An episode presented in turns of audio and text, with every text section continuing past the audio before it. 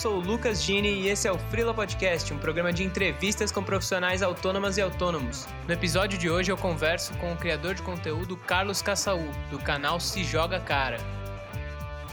O que me levou a ir para um determinado lugar ou outro foram puras sincronicidades e coincidências que me levavam até um destino.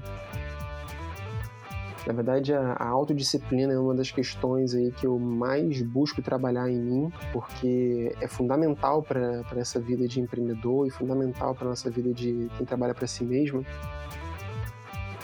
E, e, sabe, quando você se depara com pessoas assim, você questiona tudo, né? Você questiona o que, que é trabalho, o que, que é. Por que, que eu tô me sofrendo tanto sem parralar? Por que, que...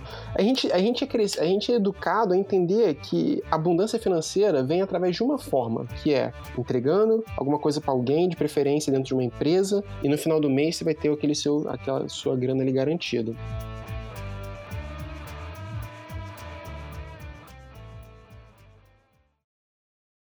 Oi, Carlos. Fala, Lucas, tudo bom? Tudo bem contigo, cara?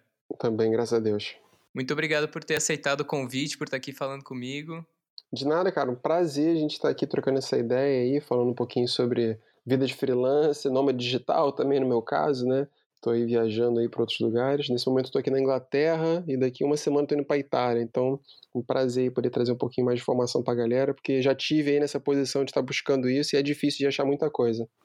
Demais, cara. Até você já falou onde você está hoje. Eu queria começar então te perguntando qual foi o seu trajeto até chegar no dia de hoje, assim, como você se tornou autônomo e nômade. Então, eu, por formação, sou biólogo, né? Eu nunca planejei ser freelancer ou trabalhar com qualquer coisa desse gênero que tivesse a ver com internet ou com trabalho autônomo, né? Mas em 2014 eu estava decidido que eu ia sair por aí, ia viajar o mundo sem data para voltar, e eu acabei aplicando para um concurso para ser embaixador cultural, embaixador estudantil na, na Austrália. E eu ganhei o segundo lugar desse concurso, que me deu uma bolsa de estudos para estudar inglês lá na Austrália durante três meses, mas eu já falava inglês, e também uma acomodação por um mês e um passeio de helicóptero. E quando eu ganhei esse prêmio, né, eu estava trabalhando como analista de sustentabilidade na, numa empresa no Rio de Janeiro, e eu tomei a decisão de largar tudo e ir embora para ir curtir essa viagem na Austrália, mas já sabendo que a Austrália ia ser só o primeiro passo, né? Que ia ser só minha desculpa para eu ir embora. Quando eu fiz isso, eu decidi criar um canal no YouTube para eu poder compartilhar dica de viagem, compartilhar dica de mochilão, de, de viajar barato, de trabalhar enquanto viaja, porque eu já vinha pesquisando muita informação sobre isso.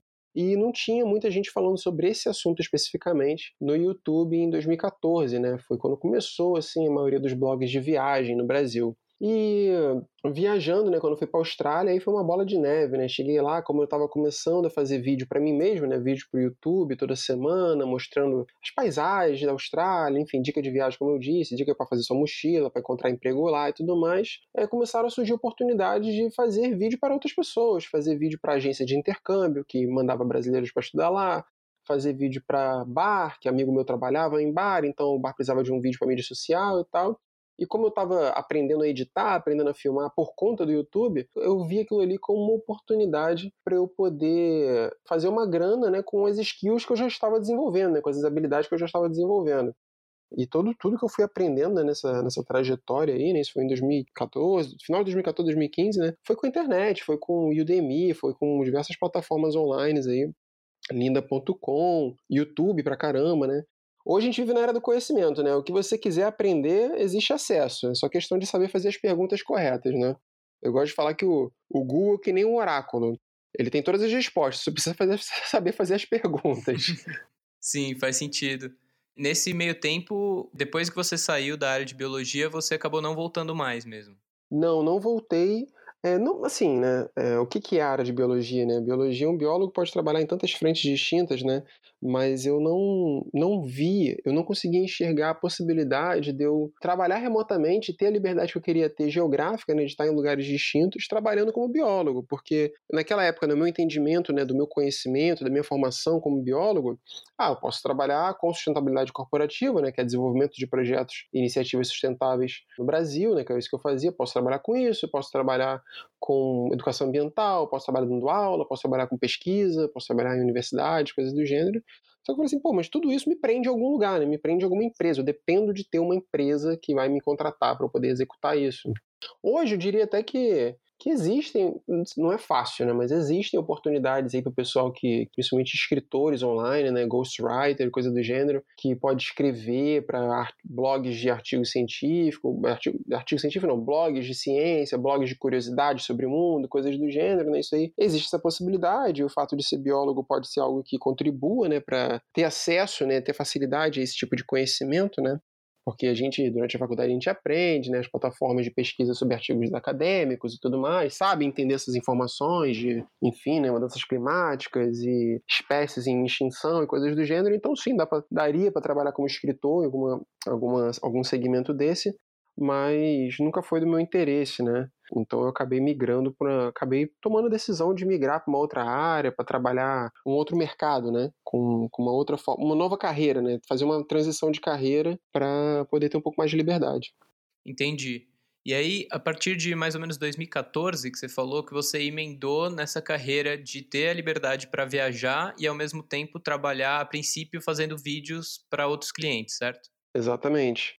Foi 2014. 2014 começou. Para ser mais preciso, eu cheguei na Austrália para estudar inglês, né, numa escola de inglês que tinha lá, cheia de brasileiros e pessoas do mundo todo também que iam lá para estudar. Na segunda semana que eu estava lá, isso é uma dica que eu acho que é para todo mundo, né? Que se você for para um país novo, se você tem uma habilidade que você possa fazer remotamente, fala para todo mundo que você pode fazer isso. Ah, se você é web designer, se você faz logo, se você qualquer coisa que saiba fazer, se você é escritor, se você fala cinco idiomas, cara, fala para as pessoas que você sabe fazer isso, porque nunca se sabe se tem alguém no seu caminho aí que precisa desse, dessa habilidade. Principalmente desenvolvimento de websites, né? Que imagino aí que todo mundo que esteja escutando já deve ter visto aí diversos websites na internet que são bem feiosos, né? Bem, bem estranhos, né? Então são pessoas que de fato precisam de uma ajuda. Então, quando eu cheguei lá, eu falava que eu tinha um canal no YouTube, que eu fazia vídeo e tudo mais. Uh, e falava também que eu era bartender, porque eu já, eu já tinha sido bartender no Brasil. Eu estava até procurando emprego como bartender quando eu cheguei na Austrália, né? E por sinal, uma professora lá, né, me recomendou para eu substituir um bartender numa, num bistrô super bonito, assim, tal, num final de semana, que eles estavam precisando de alguém lá para substituir o cara. E eu cheguei lá e o lugar de fato era lindo, assim, aquele lugar tipo Instagramável, sabe? Que você chega no lugar e fala assim, nossa, isso aqui dá, parece até um cenário de, de foto de Instagram, né? Nisso que eu cheguei no local, fiz o meu job lá de bartender e eu falei com o gerente, eu falei, poxa, você já tem um vídeo aqui institucional, seu lugar é muito bonito e tal, uma pizzaria também. Aí, pô, não tenho. Aí eu falei assim, ah, eu posso fazer um para você, eu trabalho com vídeo. Cara de pau, né? Eu nunca tinha feito um vídeo como freelancer, né? Aí ele falou assim, ah, você tem algum material para me mostrar? Aí eu falei, não tenho. Aí ele falou assim, quanto é que você quer por esse vídeo? Aí eu falei, 300 dólares. Aí ele, ah, mas você não tem nada pra me mostrar? Eu falei, bom, eu vou fazer o vídeo, deixa eu fazer o vídeo, é, se você curtir, você me paga, se você não curtir, fica para mim como um portfólio. Aí ele, beleza. Cara, não tinha nada a perder, né? Peguei, fiz o vídeo, ficou bonito, ele curtiu, botou lá na capa do site dele, quando tu entra no site dele, tá lá, a primeira, primeira, primeira informação que aparece é esse vídeo ficou todo feliz e me pagou os 300 dólares. E daí por diante eu comecei a usar esse vídeo, né, e os materiais que eu fui fazendo em seguida, para entrar em contato com outras empresas. Então eu entrava em outro restaurante, em outro bar, alguma coisa do gênero, eu pedia o cartãozinho de visita do gerente, ia para casa, mandava um puta do e-mail pro cara, mandava o um vídeo para ele, para ele ver que eu estava fazendo para os outros, as outras empresas daquela mesma cidade e tal, e pronto, e aí acabava rolando de fazer para outro cliente, para outro lugar, entendeu? Entendi. Então, na verdade, também depois desse primeiro passo, foi muito mais você indo atrás do que as coisas acontecendo naturalmente, né, digamos. Ah, sim, foi muito, foi bastante marketing ativo, né? Vamos botar assim, uhum. né? Precisei ser bem ativo aí nessa busca. Teve várias pessoas também que vieram atrás de mim por conta de recomendação. Exemplo, ah, fiz um vídeo com uma pessoa que eu conheci que era um músico, né? Ele tinha uma banda. E aí fiz um vídeo da banda, do show e tudo mais, porque esse cara queria ter um material institucional da banda dele que ele pudesse enviar para festivais lá na Austrália, para outros lugares, né? E feito isso, um outro um belo dia, alguém entrou em contato com ele, falou assim: "Pô, vi teu vídeo, que legal, quem foi que fez?" Ah, foi o Carlos, tal, entrei em contato com ele, passou meu contato aí. Sim, eu acho que para todo mundo que entra na jornada como trabalho autônomo, né, assim, a recomendação também, o networking é uma coisa extremamente importante, né? Por isso que é muito importante você frisar aí, por dar o seu melhor, fazer a qualidade que você, a melhor que você puder para o seu cliente, né, deixar o cliente feliz para que ele de fato te recomende para outras pessoas também. Sim, sim. E cara, paralelo a esse trabalho que você desenvolveu para esses clientes, você continuou alimentando o seu próprio conteúdo no YouTube. Sim, E infelizmente, né, olhando para trás hoje, assim, não com tanta visão assim de que o YouTube ele é um negócio, né? De que qualquer coisa que você bota o seu tempo, né, cara, é um empreendimento, né? E se você tá botando tempo para criar conteúdo pro YouTube, poxa, planeja o negócio, pensa direito, faz sério, porque for fazer só por hobby, sabe? Acho que às vezes pode ser um pouco de perda de tempo, assim. É, poderia estar tá fazendo outras coisas, a não ser que a pessoa goste muito, né? Mas poderia fazer outras coisas aí que, que, que tragam retorno, né? Ou que tragam prazer também, né? Porque no início eu fazia vídeo uma vez na semana, não, uma vez a cada duas semanas, sem regularidade nenhuma, né? E eu acho que a regularidade, a consistência, se for uma vez por mês ou se for uma vez por, a cada duas semanas, enfim, é um dos aspectos que são muito importantes em qualquer plataforma de conteúdo, né? Quer você trabalhe com Instagram, com YouTube, qualquer plataforma que seja. E eu no início não tinha muito essa visão, sabe? Sempre que eu tinha alguma coisa que eu achava que valia a pena compartilhar, eu ia lá e criava conteúdo e botava na internet. Então, no início, meu projeto acabou crescendo vagarosamente, né? Demorou aí, sei lá, um ano para eu atingir uns 10 mil seguidores, alguma coisa assim. Quando, tendo o conhecimento que eu tenho hoje, né? Com certeza teria alcançado isso muito mais rápido. E a partir desse momento que você alcançou um certo número de seguidores, você começou a monetizar do YouTube também? Virou o seu próprio cliente de alguma maneira? O YouTube, você é uma plataforma de comunicação, né? Assim como é esse podcast aqui, assim como é um, Instagram, uma coisa do gênero. Então, existem diversas formas de você rentabilizar, né? Você pode rentabilizar fazendo parceria com alguma empresa, você pode rentabilizar através da própria monetização da própria plataforma, né? Então, no caso, no YouTube, cada vez que a pessoa abre um vídeo novo, né, e tem lá uma propaganda, né, antes do vídeo, uma coisa assim, o, o criador daquele conteúdo ele ganha alguns centavos, ele ganha, ele tem uma monetização em cima disso.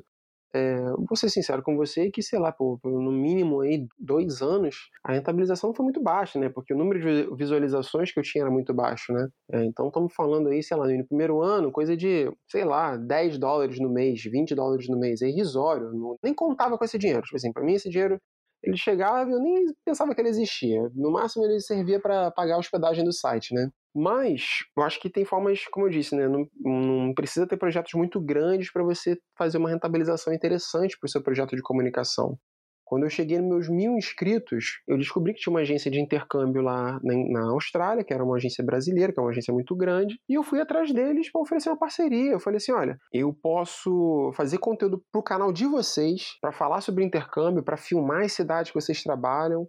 Eu posso fazer conteúdo para o meu canal, para minha audiência, e aí a gente negocia um valor mensal para vocês me ajudarem. Então, com mil inscritos já conseguia fazer parceria já. E... Mas por quê? Porque eu consegui identificar uma empresa que tinha um nicho específico, que era o mesmo que eu conversava, que no caso também era um pessoal que tinha interesse em fazer intercâmbio na Austrália, morar na Austrália, e que estava naquele país e que tinha uma necessidade de ter material de comunicação a qual ela não tinha. Ela não tinha um fotógrafo ou um videógrafo na Austrália para poder criar conteúdo sobre a vida na Austrália, sobre o que, quais são os benefícios do estudante ir morar na Austrália, fazer intercâmbio lá, sabe? Então eu vi o gap aí, vi a oportunidade aí e fui atrás dos caras. Entendi. Até hoje você trabalha com essa empresa e como é que foi esse trajeto do início na Austrália até você não ter exatamente um lugar fixo, que eu imagino que seja como você lida, né, com o trabalho? Sim. Uh, com essa empresa, eu trabalhei com ela, se eu não me engano, por uns seis meses. A gente organizou um contrato ali de três meses, depois a gente renovou. Aí depois eu fui embora da Austrália no ano seguinte e viajei pela Ásia. Depois, quando eu voltei para a Austrália de novo mais três meses, a gente fez uma outra rodada de material. E depois eu fui para Nova Zelândia, a gente trabalhou de novo, fez uma outra rodada de material. Então foram alguns eventos aí, né, que a gente trabalhou junto. E a minha vida nômade, né, na verdade, ela começou na Austrália ainda, né, porque eu passei mais ou menos um ano na Austrália e depois eu fui embora e depois eu voltei e fiquei mais três meses. Nesse primeiro um ano, eu posso dizer que eu passei uns oito meses na mesma cidade, tendo um apartamento, dividindo apartamento, morando com outras pessoas e tudo mais, e os outros quatro viajando para lá e para cá, conhecendo o país, criando conteúdo de viagem em outros lugares do país e, e, trabalhando inclusive como freelancer com empresas de turismo do país, em outras partes do país, entendeu? Então, empresa de turismo precisava ter um vídeo promocional do tour que ela faz para a Ilha dos Pinguins e Cangurus, não sei das quantas. E aí eu ia lá e fazia o conteúdo, e eles usavam no mídia social deles, então isso aconteceu também. Entendi. E hoje em dia, você chegou a comentar antes da gente começar a gravar que você praticamente não faz trabalhos para outros clientes, né? Você só alimenta o seu próprio conteúdo. Sim. É porque como eu disse, né, até antes da entrevista também, eu nunca planejei ser um, um filmmaker, nunca foi minha, minha, minha aspiração ser um videomaker, alguma coisa do gênero, né? Naquela época foi o que eu percebi que poderia me abrir essas portas para eu ter essa liberdade que eu queria, que era de visitar lugares distintos e ter facilidade até de, de trabalhar com empresas de turismo, ter experiências de turismo que de outra forma eu não teria condição de pagar. Então, eu via muito a, a criação de conteúdo como uma ferramenta, né? não como uma carreira. Hoje que o meu projeto ele já se sustenta, né? Hoje eu só trabalho como freelancer, cara, se for algo que eu esteja muito interessado. Seja porque ou o pagamento é uma coisa exorbitante, como eu te falei antes também, se for um pagamento muito interessante a gente faz, né? Porque aí ajuda ali a renovar os equipamentos, mudar de câmera, comprar lente, aquela coisa toda mas também se for um projeto que, que eu esteja muito alinhado, que esteja, esteja alinhado com os meus valores, seja algum projeto relacionado a desenvolvimento humano ou a desenvolvimento sustentável, e aí eu tenho muito interesse sim de trabalhar, porque, porque é uma forma de eu, de eu estreitar relações, sabe? Isso tem a ver com o meu projeto pessoal, tem a ver, tem a ver com o meu projeto, meu projeto, meu empreendimento, então é uma forma também de eu criar e estreitar relações com essas pessoas. Sim, sim, entendi. E cara, como é que você lida com o tempo no dia a dia, se você tem mais ou menos uma rotina, imagino que seja bem difícil até por fuso horários, quando você muda de lugar e tal. Mas como que você faz para organizar a sua agenda, para decidir os próximos vídeos, os próximos lugares que você vai visitar, uhum. se você faz colaboração com outras pessoas e a frequência de postagem? Os próximos lugares que eu vou visitar é uma, uma coisa muito incerta, né? O nome do meu projeto, né, Se Joga Cara, né? Ele, engraçado que esse nome ele foi eu pensei nele porque é uma expressão que eu utilizava bastante, assim, de encorajamento, sabe? De fazer as coisas mais de uma maneira mais impulsiva mesmo e sem ter muito medo. Mas hoje, né, olhando para trás e com os conhecimentos que eu tenho hoje e com as filosofias e com as coisas que eu acredito hoje, né, eu acho que é uma questão de confiar, assim, né, de, de entrega, sabe? De você acreditar que as coisas vão se encaixar da melhor maneira que tem que se encaixar, conforme você caminha e conforme você acredita também. E graças a Deus, base todas as minhas experiências que eu tive, eu posso comprovar que isso é real. Toda a minha viagem, assim, é, o que me levou a ir para um determinado lugar ou outro foram puras sincronicidades e coincidências que me levavam até um destino. Então eu fui para Tailândia porque eu sabia que era um destino de nômades digitais e fazia sentido para mim e conhecer aquela região lá e conhecer o norte, né, Chiang Mai, que é uma capital internacional aí de nômades digitais. E por sinal eu acabei conhecendo um, eu fiz um, eu fiz um mastermind de uma outra galera que era numa digital, empreendedor online, e acabei conhecendo uma grande comunidade local lá e que também eram travel bloggers que me levaram para uma conferência de travel bloggers que lá eu conheci o governador, o filho do governador da Malásia que me levou para fazer uma viagem com o turismo da Malásia. Eu fui para Malásia. Aí nisso estava com uma namorada que queria conhecer a Índia. Ah, então vamos pro carnaval na Índia, né, que é o Holy Festival lá. Aí depois eu, pô, preciso renovar meu visto, vou no Nepal para poder voltar para a Índia. Então assim, a sucessão de coincidências foram me levando e abrindo as portas para mim, sabe? E, e, de maneira muito fluida, assim, cara. É uma coisa que eu prego muito, né? De você conseguir entender a fluidez da, da vida, né? Da existência, né? Graças a Deus, viajando, eu pude entender um pouquinho mais sobre isso. Um, experienciando na pele, né? Mas sobre rotina, sempre foi um desafio e ainda é ter a rotina, né, e ser disciplinado, né? Na verdade, a, a autodisciplina é uma das questões aí que eu mais busco trabalhar em mim, porque é fundamental para essa vida de empreendedor e fundamental para nossa vida de quem trabalha para si mesmo, poder saber se controlar e ter trabalho, ter o seu trabalho em dia, né? Porque principalmente eu que viajo o tempo todo, cara, eu tô sempre, graças a Deus, eu tô sempre cercado de oportunidades interessantes, de pessoas interessantes, de lugares que eu quero conhecer, de amigos novos. Então existe muita distração. E, e, eu preciso saber dizer não. Preciso falar assim, não, não vou sair nesse final de semana porque eu tenho um vídeo para editar, eu não vou, uh, sei lá, sentar com o pessoal ali para ir no, barzinho hoje, na quarta-feira, alguma coisa assim, porque eu tenho um trabalho para finalizar. Coisas do gênero. Eu acho que para cada escolha é uma renúncia, né? Tem muita gente que pinta a ideia de ser nômade, né, num, num quadro que o pessoal vai trabalhar de frente para a praia e tudo mais, no computador e tudo mais. Só que a realidade não é essa, né? A realidade é que quem trabalha para si mesmo precisa passar muito tempo na frente do computador. Então teve vários episódios aí que eu tive que negar, né, renunciar algumas coisas para eu poder ficar na frente do computador fazendo meu trabalho, que é o que possibilita que eu tenha essa liberdade também. Então, hoje, né, para uma rotina de autocuidado, né, que me ajuda, é acordar, assim, por volta de umas 7, 8 horas, fazer minha meditação, fazer um exercício, seja, seja um, um exercício calistênico, né, peso do próprio corpo, um yoga, alguma coisa do gênero, e sentar para editar meus vídeos, e trabalhar, pensar no, no, no, na execução das tarefas que eu tenho que fazer. E o que me ajuda muito também como ferramenta prática, né, para execução das minhas tarefas, é o Evernote e Bullet Journal, né? Bullet Journal é uma coisa que eu gosto muito de utilizar de uma maneira bem prática, assim, né, sabe? Vou programar quais são as atividades e os, e os tarefas que eu tenho para executar. Entendi. É, eu fiz essa pergunta até pensando bastante no que você comentou de que existe meio que uma romantização desse estilo de vida, uhum. mas também existe uma distinção entre o que é turismo e o que é trabalhar viajando, né? O que é vida, né? De verdade. Né? Exato. Né? Porque eu não viajo mais, é minha vida. Eu não tô de férias. é, inclusive, cara, isso é até um ponto interessante você consegue tirar férias e o que é férias de um nômade digital? Você viaja sem a preocupação de criar os vídeos, sem a preocupação do conteúdo, ou você prefere só, sei lá, ficar mais tranquilo em um lugar só? Sim, tem várias, tem várias coisas que isso foi com o tempo eu fui aprendendo, né? No início, né, muitos lugares que eu ia era muito atribulado. Como eu trabalhava como freelancer e ao mesmo tempo tinha um canal no YouTube de viagens, qualquer viagem, qualquer coisa que eu visse de interessante, eu falei assim, pô, isso aqui é conteúdo, eu tenho que fazer um vídeo sobre isso aqui, tenho que criar. Então, tava sempre criando conteúdo, né? E aí que, com o tempo, eu comecei a perceber que aquilo ali me sugava muito, né? Mesmo gostando muito de fazer o que eu faço, eu acho que a gente também precisa ter o nosso momento de, de privacidade, nosso momento de ter o nosso lazer e tal, e de eu sair com um amigo, com uma companheira, seja lá quem for, e, cara, não quero ficar fazendo stories, não quero ficar gravando vídeo, nem nada, sabe? quero nem carregar minha câmera. Isso, pô, a primeira vez que eu lembro assim, eu falei assim, cara, eu não lembro quando foi a última vez que eu fiz uma trilha que eu não tava carregando a mochila de câmera. E foi no ano passado, no Brasil, quando eu tava fazendo uma viagem pelo Brasil. E eu falei assim, pô, não vamos filmar aqui não, vamos só curtir. Então, foi assim, né? Mas essa, essa distinção, assim, do que é férias é, é muito diferente, porque é, o meu estilo de vida é muito diferente. Então, eu não preciso ter 30 dias de férias sabe? É, para mim, pô, hoje é terça-feira, quarta-feira.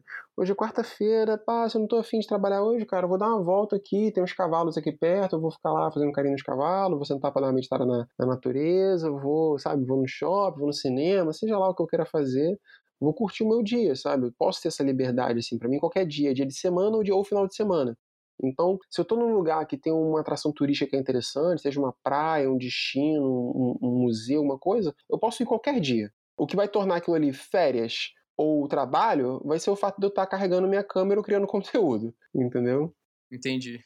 E como que você lida com as finanças no meio disso tudo, assim? Como que é a variação de entrada de grana e até a reserva que você tem que fazer, tanto para investir em equipamento quanto nas próprias viagens? Olha, um dos aspectos que eu ensino até no, no meu próprio curso, né, que eu falo sobre a importância disso no meu próprio curso, né, o Manual do Nômade, depois se quiser eu explico um pouco mais sobre isso. Um dos aspectos que eu falo sobre planejamento financeiro, né, é sobre essa necessidade de você fazer uma economia, né, de reduzir o seu custo de vida, né.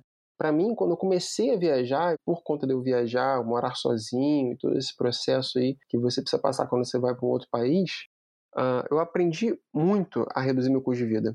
E hoje também, poxa, eu sou vegano, eu levo uma vida frugal, que o meu custo ele é muito baixo, assim, eu não tenho muitas coisas, tudo que eu, tudo que eu possuo hoje cabe em duas mochilas, cabe uma mochila que eu tenho meus equipamentos, uma mochila que eu chamo que é meu escritório, que é uma mochila, e uma outra que é minha casa.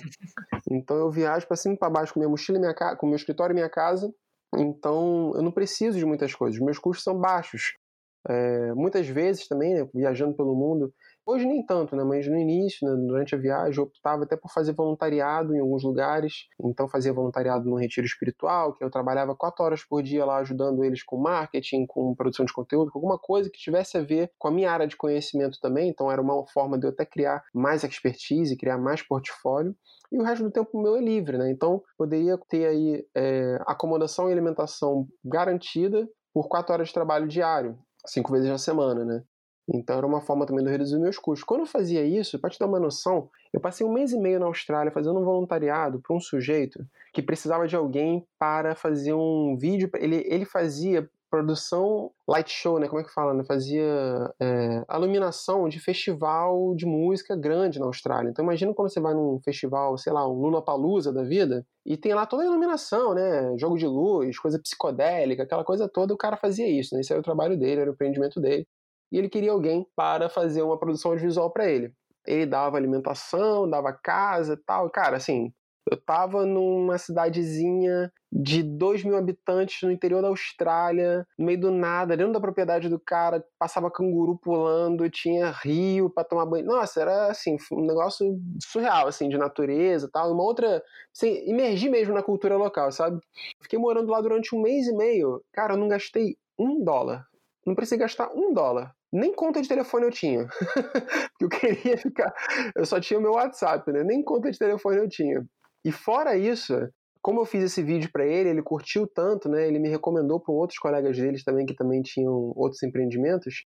E tinha um cara que era um filmmaker, que era daquela região, que eu conhecia o trabalho do cara, o cara eu super admirava o trabalho do cara. O cara me contratou para fazer um job e me pagou 2 mil dólares. Então, quer dizer, eu ainda saí de lá num super lucro, né?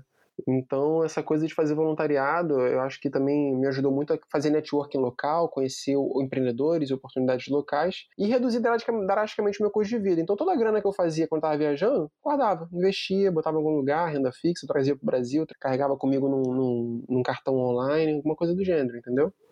Entendi, cara, muito interessante. É, nunca tinha nem considerado essa possibilidade do trabalho voluntário na verdade não é exatamente voluntário, né? Porque você está recebendo em troca a moradia, nesse caso, a alimentação uhum. e, e, o ganho que você tem de aprendizado com isso. Então, muito legal. Sim. Olha, eu saí muito no lucro nessa experiência de voluntariado. Esse cara que tinha uma essa, esse, essa empresa de, de iluminação de evento, né? Ele tinha uma, um escritório dele, né, que ele fazia, ele também fazia gravação de CDs para outras pessoas, então músicos da região e tudo mais. Né? Ele tinha um, como é que fala, um estúdio, né? Ele tinha um estúdio e aí que ele tinha uma ilha de edição gigante, assim, com três monitores. Então, pô, tive a oportunidade de trabalhar. No, hoje, geralmente, trabalho com meu notebook, né? Então, tive a oportunidade de trabalhar num outro esquema, aprender sobre novos softwares que ele me ensinou.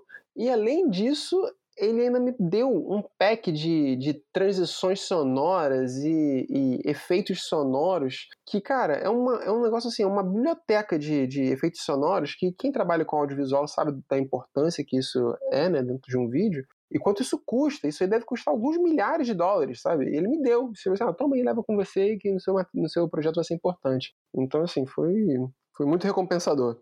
Você comentou dessa questão de fazer o networking local, né? Até hoje você mantém isso tentando oportunidades de negócio pelos lugares por onde você passa ou o que segura mais mesmo é a monetização do conteúdo? Hoje meus rendimentos eles são relacionados ao meu projeto, né? Você joga cara, parcerias com empresa, a venda do meu curso também e monetização do YouTube. Essas são minhas principais fontes de renda hoje. Eu não busco mais clientes localmente, porque não estou tá, tendo necessidade estou criando outros projetos, outras frentes, não tenho interesse de ficar trabalhando como filmmaker, como já disse. Então, estou criando outros projetos, outras frentes que estão mais alinhados aos aspectos de desenvolvimento humano, desenvolvimento pessoal e mentalidade, desenvolvimento espiritual, que é o que eu falo mais hoje sobre dentro do meu projeto. Então, hoje o que dita é, o meu empreendimento, né, são essa busca por poder estruturar mais frentes de negócio relacionadas a isso, né?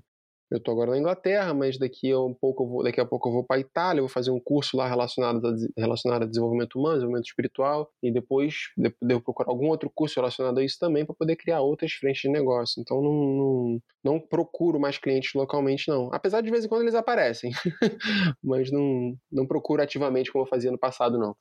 Entendi. Você falou aí das frentes e você tinha comentado do seu curso online. Então, uhum. se você quiser falar um pouco mais sobre ele também, acho bem interessante.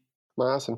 Então, como eu disse, se chama o Manual do Nômade, né? É um treinamento online com mais de 40 aulas sobre como trabalhar e viajar ao mesmo tempo. Então, todos os aspectos que eu falei aqui sobre redução do custo de vida, como encontrar clientes localmente, como fazer networking, como enviar e-mails para as pessoas e ter resposta, sabe? As pessoas te convidarem para ter uma reunião e você encontrar um, conseguir fazer uma, um pitch, né? Poder oferecer seu serviço, né? É, pra você ter uma noção, viajando, cara, eu ganhei em média, em média não, né, mas uma, entre né, 300 dólares até 5 mil dólares por um projeto de vídeo. Então, tem muito mercado, sabe? Todo mundo, né? Todo... Hoje em dia a gente vive na era do conteúdo, né? Então, todas as empresas que existem precisam ter conteúdo, precisam estar expostas, precisam ter mídia, precisam ter site, precisam ter uma identidade visual bacana, sabe? A, a, o comportamento do consumidor hoje é muito mais exigente do que era, sei lá, 10 anos atrás, e tem muitas empresas que estão se atualizando, né? Estão, se adaptando a essas linguagens novas. Então, para qualquer pessoa que tenha habilidades aí, ou que queiram desenvolver também habilidades, existe oportunidade em qualquer parte do mundo. Basta saber como encontrar essas pessoas, como oferecer seu serviço, como desenvolver novas habilidades, como ter disciplina para você trabalhar e viajar ao mesmo tempo, quais cidades que você deve ir, que são mais fáceis assim, né, para você iniciar, eu acredito. Então, tudo isso, né, todos esses aspectos eu, tra eu trabalho dentro do curso, né, eu explico dentro do curso. E para quem quiser, para quem estiver, aproveitando, né, para quem estiver aqui, eu vou até liberar um, um cupom de desconto também para quem estiver assistindo aqui, ouvindo aqui o podcast. Vou liberar um cupom de desconto aí, pode utilizar. Eu vou deixar ele ativo por uma semana, esse cupom de desconto, que vai se chamar Manual Off Freela. Demais, demais. Pô, obrigado, Carlos.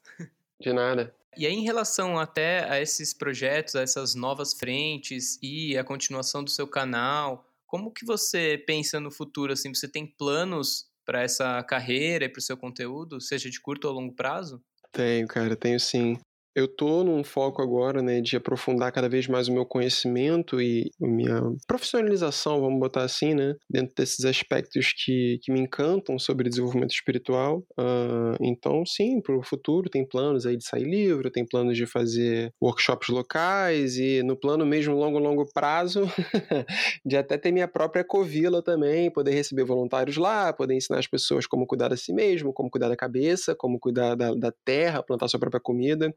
Eu não sei se você já teve oportunidade na sua vida, Lucas, de plantar um pé de alface e dois meses depois ir lá colher do seu quintal e comer a sua própria comida. Cara, é uma coisa assim mágica, só botando, só falando dessa forma. É muito prazeroso e, consequentemente, muito melhor para a nossa saúde, sabe? Muito bom para o nosso desenvolvimento, sabe? A gente poder ter alimentos que são colhidos e plantados perto da gente, né? E esse é um tópico que me fascina e que eu já tive a oportunidade de, de vivenciar em diversos lugares que eu já fui fazer voluntariado também, inclusive. Então, no futuro, futuro mesmo, quem sabe vou ter aí meu cantinho com. Quem sabe não, terei meu cantinho aí com cabritinhos no quintal saltando e muita comida para poder fazer minhas, minhas aventuras gastronômicas aí. Demais, cara. O plano é esse. É, eu queria falar contigo um pouco sobre essa questão até que você comentou de saúde mental, porque em vários outros episódios as pessoas comentam sobre o estresse de não ter uma renda fixa e o volume de trabalho que às vezes varia e tem momentos em que está muito intenso, cobrança de cliente e tudo mais. E como é um dos tópicos, talvez o mais importante do seu conteúdo, Queria que você desse uma perspectiva de como você lida com isso na sua vida e como que você enxerga o estado atual, assim, de como as pessoas têm lidado com o trabalho, sejam freelas ou até mesmo dentro das empresas. Certo. Olha, talvez o que eu vou falar aqui, eu não sei qual o perfil da sua audiência, no que, que as pessoas acreditam, qual é a relação delas com qualquer, qualquer, qualquer conhecimento aí relacionado à espiritualidade ou coisas extrafísicas, né? Vamos botar assim mas tudo que eu falo e tudo que eu compartilho no meu projeto é oriundo de experiência pessoal. Então, de, de coisas que eu senti e que pude, tive a capacidade de perceber. A minha jornada, eu gosto, deixa eu clarificar isso primeiro. A minha jornada com, com espiritualidade, né, eu sempre fui um cara muito ateu, sabe? Muito, muito cético com tudo, né? Como vim da área de ciência, né, tenho mestrado em engenharia ambiental, trabalhava no meio corporativo e tudo mais. Cara, se eu falasse para mim que nós somos todos energia, estamos conectados, eu ia mandar você para casa do caramba porque você tá falando abobrinha e, pô, vai estudar, sabe? Era a minha visão. Até que, quando. Eu acredito o seguinte: quando você confia, vamos supor, você tem a ideia, cara, você tem a vontade de criar o seu próprio negócio, você tem a vontade de ir viajar o mundo, você tem a vontade de largar seu emprego, fazer outra coisa, sei lá, você tem alguma vontade dentro de você que você sente que aquilo ali é real, você sente que aquilo ali é seu, quando você confia, não tem outra alternativa do que senão as coisas se desenrolarem da melhor maneira possível. E a melhor maneira possível não necessariamente vai ser o sucesso extremo e a abundância financeira e tudo isso. mas sim trazendo a você os aprendizados e as questões e, e as lições que você precisa passar, para que você, enfim, alcance aí a sua plenitude, né, sua paz, né? Porque no final das contas a gente quer ter dinheiro para quê, né? Pra gente ter paz e liberdade, né?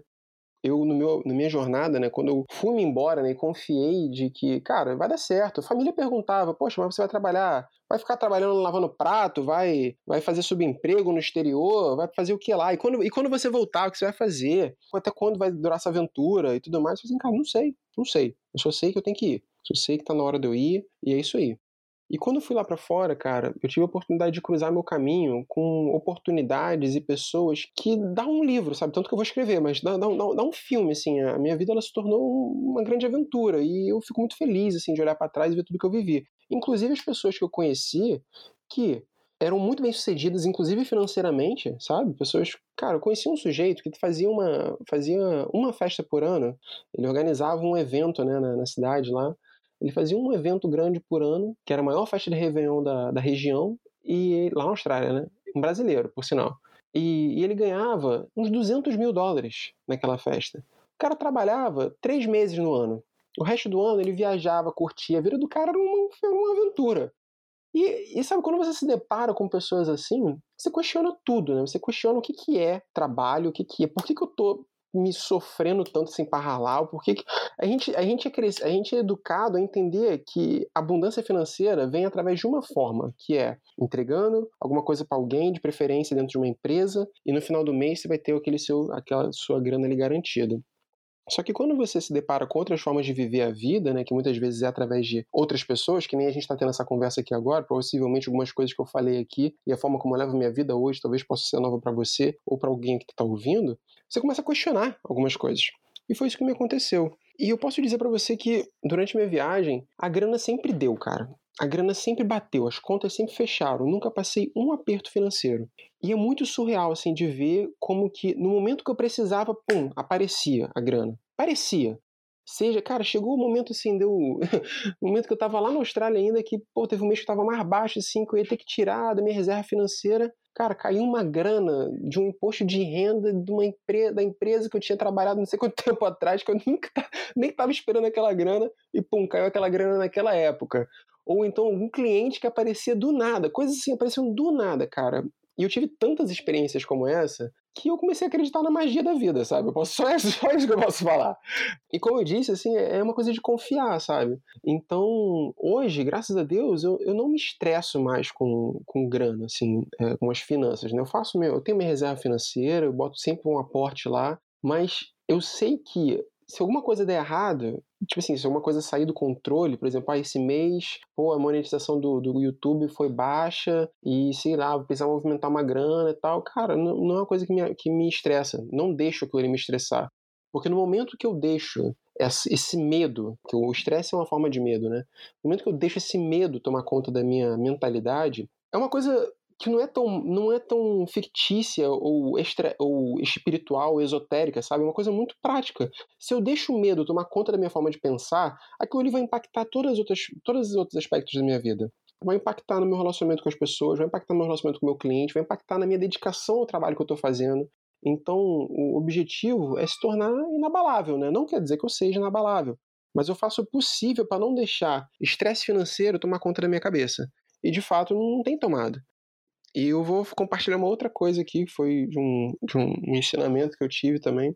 Uma frase que eu, que eu aprendi é, e que pode parecer até bem clichê, que essa palavrinha da gratidão, né? Gratidão é uma palavrinha muito clichê, né? Dentro do, do mundo esotérico, mundo espiritual, mas, cara, é, é, uma, é um sentimento lindo, assim, que a gente tem a capacidade de expressar pelas coisas que a gente tem, né? Quando você agradece por alguma coisa, é a sua capacidade de expressar amor por aquilo que você possui, por aquilo que você que já é presente, né? Porque você só agradece aquilo que já está aqui com você. E a frase dizia que a gratidão é a chave para a abundância.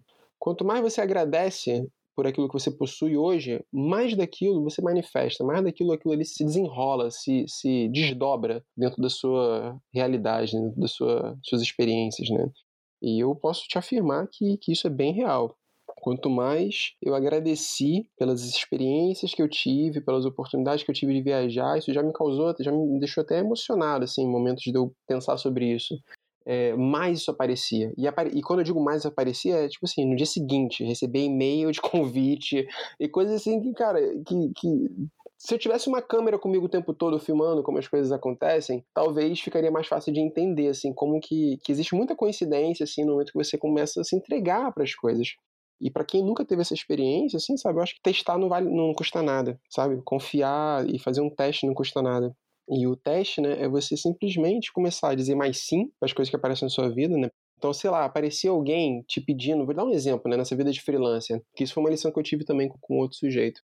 Aparecia alguém que você sabe que é um projeto legal, te pedindo para fazer um job e você pô, não vai fazer porque o cara não pode pagar o teu preço. Ou você sabe que você tem o um conhecimento, você pode ajudar aquela pessoa ali, seja alguém na sua família, alguém no seu, do seu, seu círculo social, que você sabe que você pode ajudar ela ali com aquele com a sua habilidade, mas sabe, você nem vai fazer de graça porque você não trabalha de graça, porque você é freela e o seu tempo custa tanto e coisas do gênero. Eu tinha muito essa mentalidade quando eu comecei a me, me trabalhar como freelancer.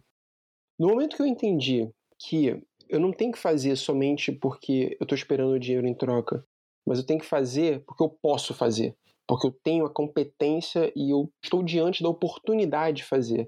Porque tudo que a gente faz, cara, a gente faz pela gente, a gente não faz pelo outro. Então, quando você se depara com alguém que você sabe que você pode ajudar com o seu conhecimento técnico e você o ajuda de bom coração porque você pode, sabe, bota no seu tempo, se organiza, faz, cara, é uma coisa que você confia, que você acredita, você tem, sabe, você, você admira aquela pessoa, seja lá o que o relacionamento que você tem, você faz, você pode ter certeza que você está plantando uma semente e que você vai colher aquilo ali, sabe, cedo ou tarde. Talvez seja isso que eu esteja dizendo, sabe? No momento que eu tive que, que depois, quando eu tive a necessidade de fazer uma grana, pum, aparecia daquele cara que eu ajudei não sei quanto tempo atrás, ele me recomendou para alguém naquela semana ali, na semana que eu estava precisando da grana, e o cara vem e me contrata. Então, assim, isso não é, é, acreditar na, na, magia, da, na magia das, das coincidências, sabe? Das sincronicidades, né?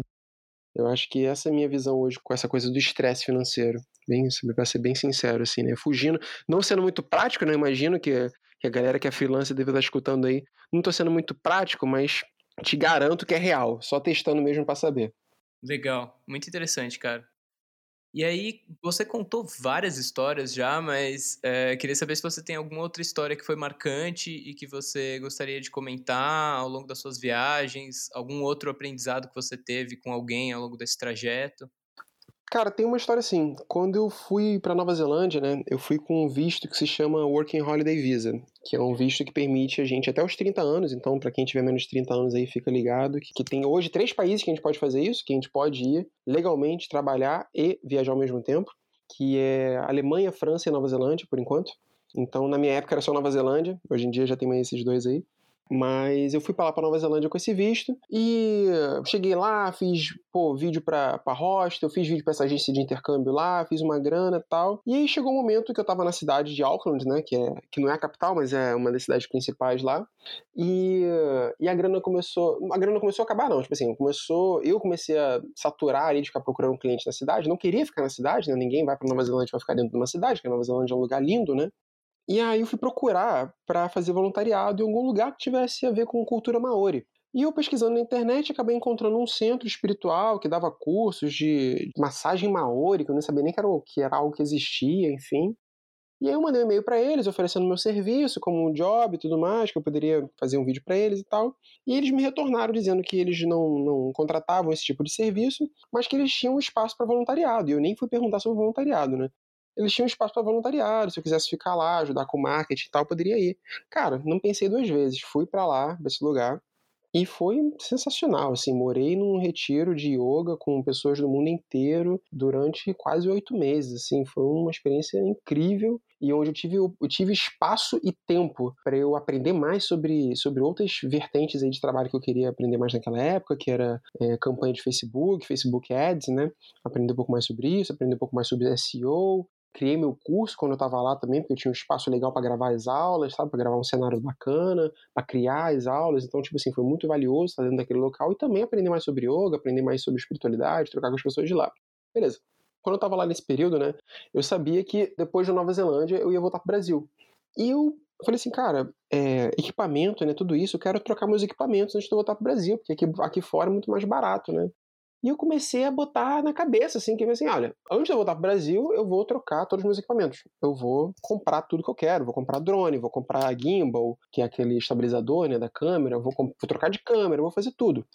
Só que a grana, cadê, né? Não tinha essa grana, né, pra fazer tudo isso, né? Beleza, tô lá, cara, fiz um vídeo para uma pessoa, fiz um vídeo para outra, fiz um vídeo para um cara que é uma menina que era DJ, fiz um vídeo para outro cara que era músico, fiz um mini documentário para um cara que ia fazer captação de, de recurso através de Kickstarter, fiz o vídeo institucional do próprio retiro espiritual e tudo mais. E aí tinha um sujeito lá que morava no, no retiro espiritual, que ele era um diretor de marketing de uma agência de, de marketing é, da Nova Zelândia, e, e, tinha acabado também de ser contratado para ser diretor de marketing de uma estação de esqui na, na Nova Zelândia, para fazer campanha, enfim, fazer tudo, né? Diretor de marketing. E aí, cara, que eu morava no mesmo lugar que esse cara. E ele era um cara que era super brother, assim, ele andava, ele vinha junto com os voluntários, queria conhecer o pessoal que era viajante e tudo mais. E ele via que eu tava sempre trabalhando com vídeo e tudo mais, ele viu o material, ele curtiu. Cara, ele me contratou para fazer jobs com uma grana assim exorbitante, é, uma grana que eu nem costumava cobrar, que é, por exemplo, me pagar 5 mil dólares para fazer um mini documentário para uma, uma, estação de esqui, porque, porque o budget dele permitia isso ou antes mesmo, né, ele me contratou para fazer uma mini propaganda, fazer um behind the scenes de uma propaganda que eles estavam fazendo para uma empresa de pet shop, coisa do gênero, quando ele estava trabalhando só como agente de marketing, né, é, como agência de marketing, enfim. O cara me conheceu lá, me contratou para fazer um job com ele, e aí que ele falou assim, olha, se você quiser vir fazer esse job lá para essa agência de, para essa estação de esqui, você vai ter que ir até a Ilha Sul da, da Nova Zelândia. Aí eu falei assim, pô, beleza, perfeito, tipo, tô querendo viajar mesmo antes de ir embora, cara. Foi incrível, assim, foi uma, assim, foi uma coincidência, assim, perfeita, porque eu tinha mais três meses no país, quatro meses no país, uma, não, tinha mais três meses no país, que eu ia embora em junho, ele veio falar comigo, era em abril, sobre isso. E aí, o que, que eu fiz? Eu comprei um carro e aí eu planejei uma rota que eu ia passar por sei lá quantas cidades na Nova Zelândia, parando em cada local, fazendo vídeo sobre cada local pro meu canal. Então eu tive a oportunidade de visitar várias cidades da Nova Zelândia e fazendo conteúdo também, então quer dizer, fazendo grana em cima disso também. É, até que eu cheguei na Ilha Sul, fiz o job para ele, ele gostou tanto que ele me contratou para fazer mais um. Então quer dizer, ganhei 10 mil dólares, que foi o suficiente aí para comprar, para renovar todos os meus equipamentos. E, e justamente antes de eu vir embora para o Brasil. Então, como eu disse, as coisas vão se encaixando da melhor maneira possível, mas é questão de ter fé que vai acontecer. Muito louco, cara, demais. Bom, para finalizar, eu queria te perguntar meio que um resumo de toda a conversa, eu acho, que é se você pudesse dar uma ou várias dicas para você mesmo no passado sobre a vida de autônomo, de nômade digital, quais dicas seriam? Dicas que eu tenho para dar, cara, eu acho que são uma habilidade que, que todo mundo deveria desenvolver e que se eu soubesse disso no passado seria ótimo também. E a gente precisa se tornar um FDP. A gente precisa se tornar focado, disciplinado e persistente. Acho que essas são as três características que quem quer trabalhar para si mesmo precisa desenvolver. Foco de saber aonde quer chegar, o que quer realizar de fato, qual é o objetivo. Disciplina de se comprometer com aquilo ali, se comprometer com aquele projeto, trabalhar naquilo ali, dia sim, dia não, o tempo que for necessário para fazer aquilo acontecer. E persistência de poder ir através dos altos e baixos, porque eles vão existir sabe? Vai ter momentos de oscilação incríveis, que você vai estar tá lá no topo e vai estar tá tudo dando certo, as pessoas certas chegam e tudo mais. E vai ter os momentos, cara, que vai estar tá tudo aparentemente dando errado. E que é importante a gente ter persistência nesse momento. E entender que ela, a oscilação ela é natural da vida, ela é natural da existência. A gente só consegue perceber os momentos altos porque os baixos existem. Se a gente tivesse somente momentos baixos, a gente não ia entender que é momento baixo. Se a gente tivesse apenas momentos altos, a gente não ia entender o que é momento alto que nem essa linhazinha aqui do, do podcast que a gente está olhando aqui, que tem um monte de negocinho para cima para cima para baixo do áudio aqui que a gente está gravando, é igualzinho, é assim que a realidade opera. Então, saber ver a vida com esses olhos é fundamental para ter sucesso num projeto. E eu acho que se eu tivesse tido essa clareza, né, principalmente a do foco e da disciplina, lá no início da minha carreira, o momento que eu estou hoje teria chegado mais rápido, talvez. Mas como eu gosto de dizer também, cara, tudo faz parte de um grande, de uma grande orquestra aí, de um grande jogo de xadrez que a gente não consegue perceber de cima, né? Não consegue ver de cima. A gente é só o peão andando para lá e para cá. e que as coisas acontecem da melhor maneira que tem que acontecer e que as lições vêm no momento que a gente está disposto a aprender, que a gente está pronto para absorver, sabe? Talvez se venha de outras formas, venha forçado, talvez a gente só postergue, procrastine e não aprenda, mas quando está no momento certo, a mensagem que é passada, ela ressoa e faz a gente mudar o nosso comportamento. Então, para mim, demorou aí mais ou menos uns três anos para eu ter essa visão com o meu negócio e ter uma, um compromisso e um respeito com o meu tempo e com o meu trabalho, mas espero que outras pessoas venha mais cedo. Fantástico, cara. Demais. Ótimas dicas. Que maravilha. Então, acho que é isso, cara. De novo, obrigado por ter compartilhado toda essa sua experiência com a liberdade geográfica, com o trabalho para si mesmo. Só tenho a agradecer por tudo que você comentou aí, por ter acertado o convite. E ainda mais pelo cupom, né? Eu que agradeço, cara, pelo espaço para a gente poder trocar essa ideia e poder compartilhar um pouco dessas informações para mais pessoas, porque eu também, quando comecei minha jornada como freelancer, como eu disse, não tinha muita informação sobre isso disponível e é uma jornada dura e solitária. Então é sempre bom a gente poder ajudar outras pessoas aí nessa caminhada. Demais, cara. A gente se fala então, Carlos. Obrigadão. Falou, Lucas. Um abração e sucesso, cara.